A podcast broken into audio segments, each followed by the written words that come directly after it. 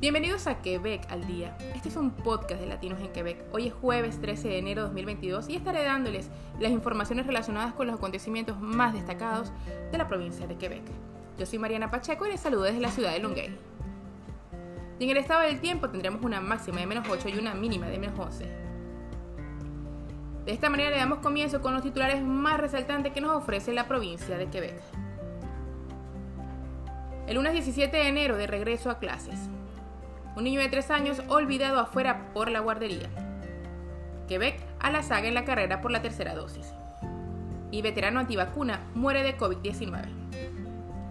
Las escuelas primarias y secundarias abrirán el lunes 17 de enero según lo programado, salvo algún cambio de último minuto y el toque de queda también terminará al mismo tiempo. Así lo informó el primer ministro Franco Lego a través de las redes sociales el miércoles por la noche. Un niño de 3 años olvidado afuera por la guardería. La madre del niño, el 8 de marzo, recibió una llamada de la guardería privada a la que asistía su hijo. Cuando ella llega y ve coches de la policía, arranca en susto. Su hijo William tenía 3 años en ese momento, acababa de ser recogido por un automovilista mientras caminaba solo por la autorruta 117.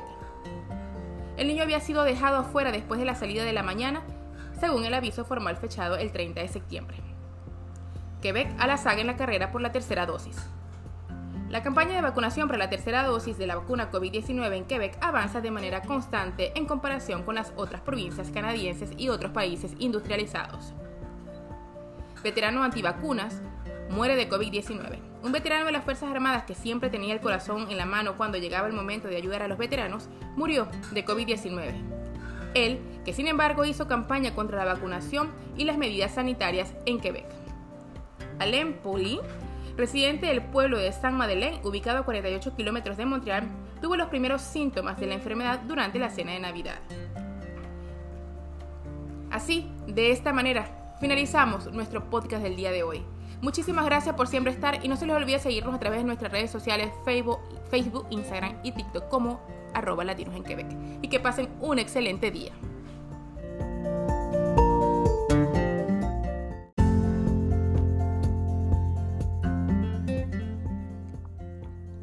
Bienvenidos a Quebec al Día. Este es un podcast de Latinos en Quebec. Hoy es viernes 14 de enero de 2022 y estaré dándoles las informaciones relacionadas con los acontecimientos más destacados de la provincia de Quebec. Yo soy Mariana Pacheco y les saludo desde la ciudad de Longueuil. En el estado del tiempo tendremos una máxima de menos 6 y una mínima de menos 22. La Iglesia Católica celebra hoy en su santoral la figura de Divina Pastora de las Almas, se trata de una vocación de la Virgen María que la representa como pastora celestial y cuyo origen se sitúa en Sevilla.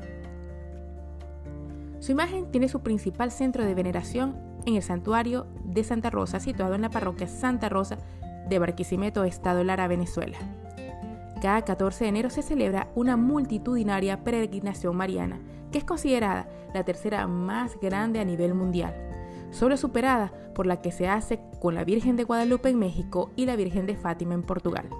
Sin embargo, tiene un toque auténtico y es que la imagen de la Virgen sí sale de su templo y recorre buena parte de la ciudad. Por lo tanto, se puede decir que es la procesión mariana más grande del mundo en lo que respecta el nivel de asistencia.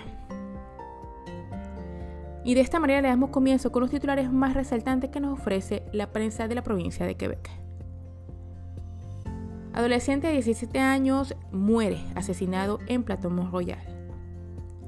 Los mayores de 18 años pueden hacer una cita para su tercera dosis. Y mujer cuenta su experiencia tormentosa en sus vacaciones a Cuba. Compra ahora, paga después el auge de las plataformas de pago diferido. El adolescente de 17 años que fue blanco de disparos el jueves por la noche en el distrito de Plateau Royal, en Montreal, finalmente sucumbió a sus heridas. Este es el primer homicidio del año que ocurre en el territorio del Servicio de Policía de la ciudad de Montreal. El tiroteo fue reportado a las autoridades alrededor de las 18.50 horas, cuando el adolescente fue alcanzado en la parte superior del cuerpo por un proyectil de arma de fuego en el cruce de las calles Rival y Roy Est. Estaba consciente cuando fue encontrado por la policía. La víctima fue encontrada en estado crítico y fue dirigido a un hospital donde fue declarado muerto más tarde esta misma noche. Los mayores de 18 años pueden hacer su cita para su tercera dosis. para acelerar el ritmo de vacunación, el gobierno de Quebec adelantó la cita de lunes a viernes a la plataforma ClickSanté, que se actualizó el día de ayer. Quebec también ha indicado que las personas infectadas con COVID-19 podrán recibir una tercera dosis después del final de los síntomas. Por lo tanto, la dosis de refuerzo está abierta a todos los adultos y la vacunación está abierta en todas las regiones de Quebec. Hasta la fecha, más del 85% de los quebequenses han recibido al menos una dosis de vacuna contra COVID-19, mientras que Quebec aprieta la tuerca a los no vacunados. Mujer cuenta su experiencia de vacaciones en Cuba. Declarada positiva al COVID-19 el día antes de su regreso de Cuba, una mujer fue enviada a cuarentena en condiciones deplorables. Ahora desea advertir a los viajeros que se sientan tentados a calentarse al sol. Lauren Gagné, recordada toda su vida su primera experiencia en el sur. La joven de 22 años viajó el 21 de diciembre a Cayo Coco en las a las alas del Swiwin, el viaje iba como un reloj, pero todo cambió el día antes de su regreso cuando le dijeron que era positiva de COVID-19.